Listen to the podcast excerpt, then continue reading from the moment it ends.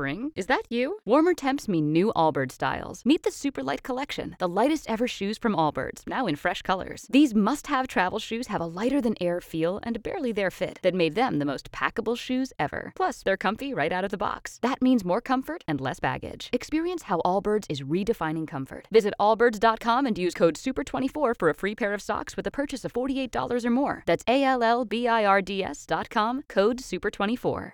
With the Lucky Land slots, you can get lucky just about anywhere.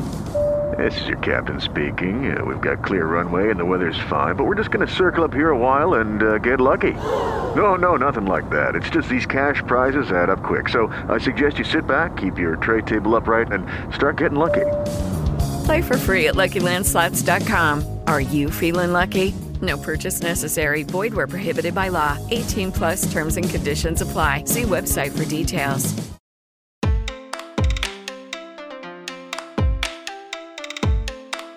Religião faz parte da humanidade desde os tempos antigos. Afinal, cerimônias e cultos de fenômenos naturais eram práticas que ocorriam até mesmo em civilizações pré-históricas. Assim, também podemos interpretar que a religiosidade é uma característica humana que envolve diversos fatores culturais, sociais e históricos. Mas, mesmo a experiência religiosa sendo tão presente na história humana, a livre expressão de crenças e práticas religiosas nem sempre sempre foi considerado um direito. Isso significa que, por muito tempo, em diferentes sociedades, as pessoas simplesmente não podiam ter as crenças que quisessem, marcando um contexto histórico de discriminação e perseguição. Sendo assim, podemos considerar a conquista do direito à liberdade religiosa como algo recente. E para entender todo esse contexto, hoje vamos conversar com a Daniela Alperin, advogada de compliance e ética corporativa do escritório Matos Filho.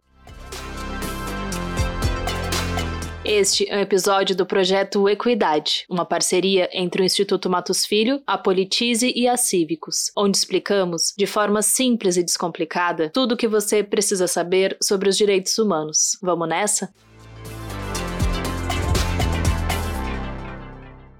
Olá, Daniela, muito obrigada por participar e contribuir aqui com a gente no projeto Equidade. Obrigada a você, é um prazer estar aqui de novo. Antes da gente falar sobre a questão histórica, tu podia explicar um pouco sobre a diferença entre a religiosidade e a religião, já que esses conceitos muitas vezes podem confundir as pessoas? Tanto a religião quanto a religiosidade são produções humanas, que vão englobar fatores culturais e sociais e, em geral, estão ligadas ao vínculo do ser humano com aquilo que ele considera como sagrado ou divino mas a gente não pode confundir essas duas ideias. Bem em resumo, a religião ela está voltada ao âmbito organizacional, em que os dogmas, crenças e ritos são instituídos e regulamentados. Já a religiosidade trata mais do lado pessoal, no exercício individual de cada pessoa do aspecto religioso. Mais especificamente, a religião, como palavra, no sentido etimológico, que é a ciência que estuda a origem das palavras, determina a religião como sendo o termo latim religio, que pode significar respeito ao sagrado ou reverência aos deuses. A partir disso, a religião seria o que conecta o ser humano com aquilo que ele acredita ser divino. Então, uma perspectiva mais sociológica, a religião também pode ser entendida como um conjunto de crenças, menos ou mais institucionalizadas, a variar de cada uma, que forma as convicções de espiritualidade e do sagrado, assim como as visões de mundo do ser humano. De outro lado, a religiosidade está diretamente relacionada com o exercício das atividades religiosas, englobando as suas práticas, os seus cultos e tradições. Então, o que isso quer dizer é que a religiosidade pode ser entendida como o estado de ser religioso, envolvendo a expressão ou a prática da crença por cada pessoa. E como a religiosidade, assim como a religião, eram tratadas nos tempos passados na humanidade? A livre religiosidade era um direito? Sobre o tratamento da religião e da religiosidade em tempos passados, alguns indícios históricos apontam que o ser humano ele teve voltado a atividades tidas como religiosas desde o período pré-histórico. Então a gente tem alguns registros de períodos como o Paleolítico, que é por volta de 4 a 2 milhões de anos até 10 mil anos antes de Cristo, e o Neolítico, que é aí de 7500 até mais ou menos 2500 a.C., que vão indicar a realização de práticas ritualísticas como o próprio sepultamento. Esse cenário ele indica uma preocupação das pessoas com o momento pós-morte e com o sobrenatural. Também foram encontradas algumas pinturas dessas épocas com simbologias e representações de danças e rituais que podem ser entendidas como xamânicas, que são práticas espirituais ancestrais tidas como mágico-religiosas. Muitas dessas expressões em símbolos vão se relacionar com fenômenos da natureza, que eram entendidos como manifestações divinas. Mas Mas, mesmo com a religiosidade já fazendo parte da vida humana, foi só com a formação das primeiras civilizações sedentárias, ou seja, aquelas que, por conta de um desenvolvimento da agricultura, deixaram de ser nômades e começaram a se estabelecer em lugares mais fixos, que as primeiras religiões de fato surgiram e foram institucionalizadas. E com elas surgiram também as primeiras perseguições e discriminações. Sobre a livre religiosidade como sendo ou não um direito, a gente precisa falar um pouquinho mais de história. Começando aí pelo continente africano, que é o berço civilizatório da humanidade, e que também representou o surgimento da religião, que é a religião egípcia. Os egípcios acreditavam na existência de vários deuses, então aí a base do politeísmo. E na vida depois da morte. Então eles viam os faraós, que eram os imperadores que governavam a região naquela época, como os intermediários dos deuses. O que, que isso quer dizer? Que o Egito antigo funcionava como uma teocracia, em que o governo estava fundamentado na religião e em que as crenças religiosas definiam as leis. Além desse cenário, as práticas religiosas e ritualísticas faziam parte do cotidiano dos egípcios e eram centrais na cultura deles, mas não tinham a liberdade para práticas que fugiam dessas diretrizes que eram estabelecidas pelos faraós. Ou seja, a religiosidade não era um direito individual das pessoas. Alguns milênios depois disso, a gente também tem os primeiros e mais importantes registros de perseguição religiosa, que é a Roma antiga, especificamente do Império Romano, quando aconteceu a perseguição aos cristãos, que eram aqueles seguidores dos ensinamentos de Jesus Cristo. Isso aconteceu por conta do cristianismo passar a negar práticas religiosas comuns da cultura romana, como o sacrifício aos deuses, o que desagradou os governantes da época.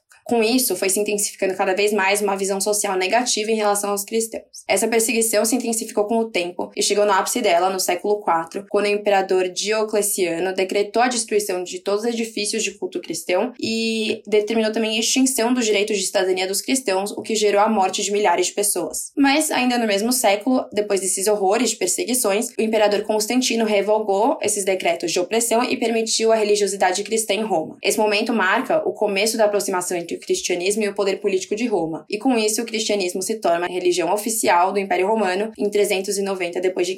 Perfeito, Daniela. E fazendo um gancho com esse período histórico, de que forma as perseguições religiosas presentes na Idade Média e moderna, como por exemplo o Tribunal da Santa Inquisição, ocorriam e quais eram os seus impactos? Foi nos períodos da Idade Média e na Idade Moderna que a liberdade religiosa sofreu seus maiores reveses. Explicando isso com a própria história, os maiores exemplos de perseguição religiosa já vistos consistem nas Cruzadas e no movimento da Inquisição. As Cruzadas aconteceram entre os séculos 11 e 13, mais ou menos, e foram expedições promovidas pela Igreja Católica para conquistar territórios na Palestina, que era tida como a Terra Santa da época, e expandir o cristianismo. Essas expedições travaram muitas batalhas e resultaram no massacre de judeus e muçulmanos, assim como na conquista de diversos territórios pela Igreja Católica e pela imposição do cristianismo lá como religião oficial. De outro lado, o movimento da Inquisição consistiu na opressão da Igreja Católica contra os não adeptos ao cristianismo em geral, especialmente contra os judeus e muçulmanos. Esse movimento veio a estabelecer um sistema jurídico de repressão de quem não seguia os dogmas e preceitos estipulados pela igreja. Essas pessoas elas eram acusadas de heresia ou bruxaria, sofriam torturas e eram condenadas à prisão e penas de morte apenas por expressarem a religiosidade delas de um jeito diferente dos moldes cristãos. A Inquisição existiu entre os séculos 13 e 14 e não existe muito um consenso histórico sobre o número total de vítimas. Isso porque o movimento foi iniciado pelos países ibéricos históricos estão em Portugal, mas não se concentrou só na Europa. Mas o fato é o seguinte, que milhares de vidas foram atormentadas e ou interrompidas em vista dessa perseguição religiosa. E quando e como a livre religiosidade foi reconhecida como um direito humano no mundo, Daniela? A livre religiosidade só foi reconhecida como um direito humano no mundo lá pelo século XX, como uma consequência do movimento histórico influenciado, dentre vários outros movimentos, pelo Iluminismo, pela Revolução Francesa e pela fundação da ONU, Organização das Nações Unidas que foram movimentos que marcaram o início da Idade Contemporânea, então a partir de 1789 até hoje. No Iluminismo e na Revolução Francesa, os princípios de liberdade e igualdade foram muito valorizados. Nessa linha, a Revolução Francesa resultou no estabelecimento da Declaração dos Direitos do Homem e do Cidadão, em 1789, representando um dos primeiros documentos que expressou que ninguém poderia ser maltratado por conta das suas crenças religiosas. De outro lado, a fundação da ONU teve como pressuposto a determinação dos direitos humanos depois da Segunda Guerra Mundial, que foi marcada, dentre muitas as atrocidades pela perseguição aos judeus, conhecido como o Holocausto, que acarretou no genocídio de aproximadamente 6 milhões de judeus pelo regime nazista, sendo desses 6 milhões, 1,5 milhões só de crianças, que além da intolerância religiosa contra o judaísmo, perseguiu outras minorias como negros, ciganos e a população LGBTQIAP+.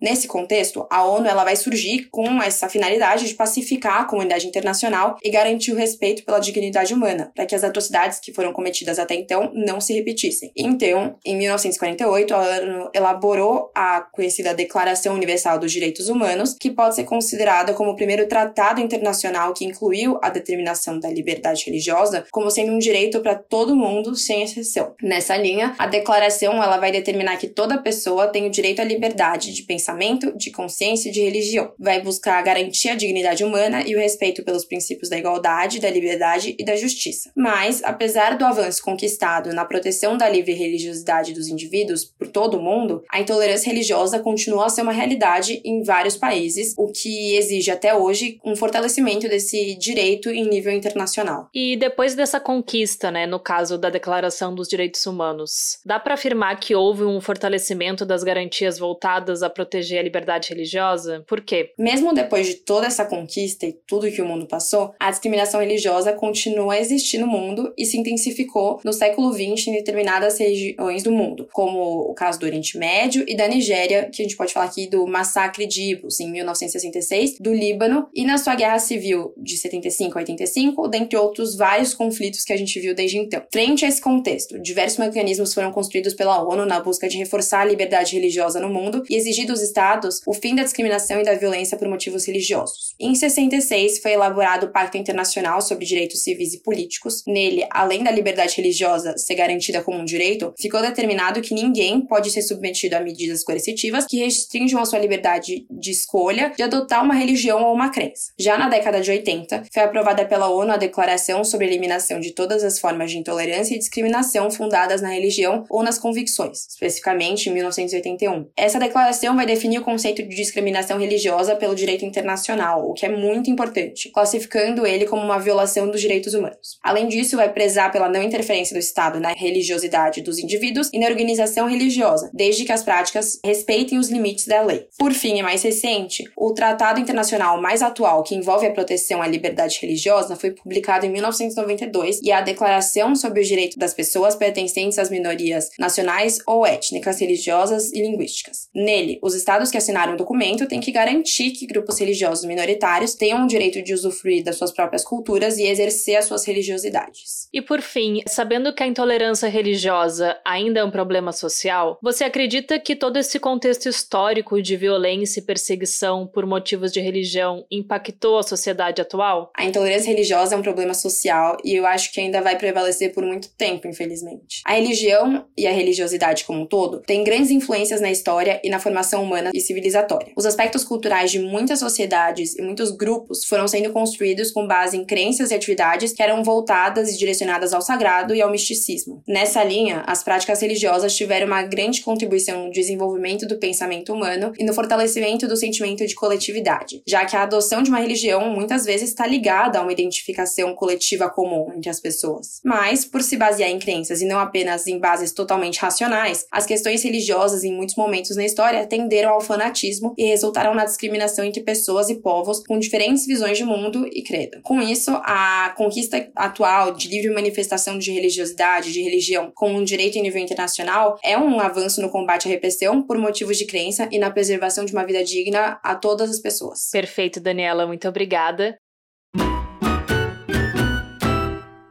Agora a gente vai para o nosso ping-pong da equidade. E como é que vai funcionar? Eu vou falar algumas palavras ou termos e vou pedir para você, em poucas palavras, me dizer o que, que eles significam para a liberdade religiosa. Primeiro termo é discriminação histórica. Perseguição por simples diferença de crença. Inclusão. Possibilitar o exercício da crença de cada um. Dignidade humana. Direito fundamental de poder viver a sua religião. Muito bem, muito obrigada, Daniela. Tenho certeza que agora ficou bem mais fácil entender sobre a história da liberdade religiosa, entendendo o seu reconhecimento como direito e os impactos da sua conquista. Imagina, eu que agradeço pela oportunidade de estar aqui de novo. Obrigada.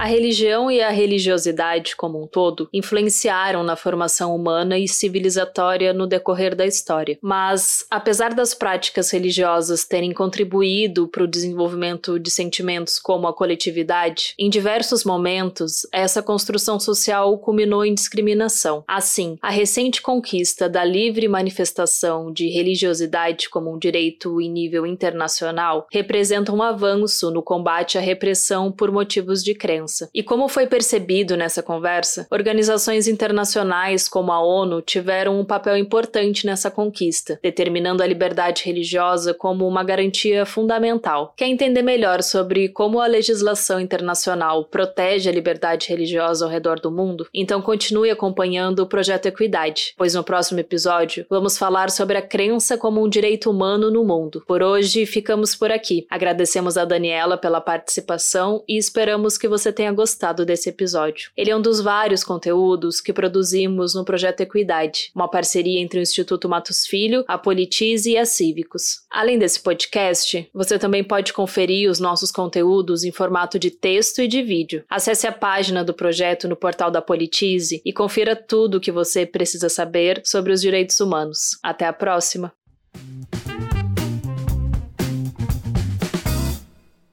Hey guys, it is Ryan. I'm not sure if you know this about me, but I'm a bit of a fun fanatic when I can. I like to work, but I like fun too. It's a thing. And now the truth is out there. I can tell you about my favorite place to have fun Chumba Casino. They have hundreds of social casino style games to choose from, with new games released each week. You can play for free anytime, anywhere and each day brings a new chance to collect daily bonuses. So join me in the fun. Sign up now at ChumbaCasino.com. No purchase necessary. VGW. Void were prohibited by law. See terms and conditions. 18 plus.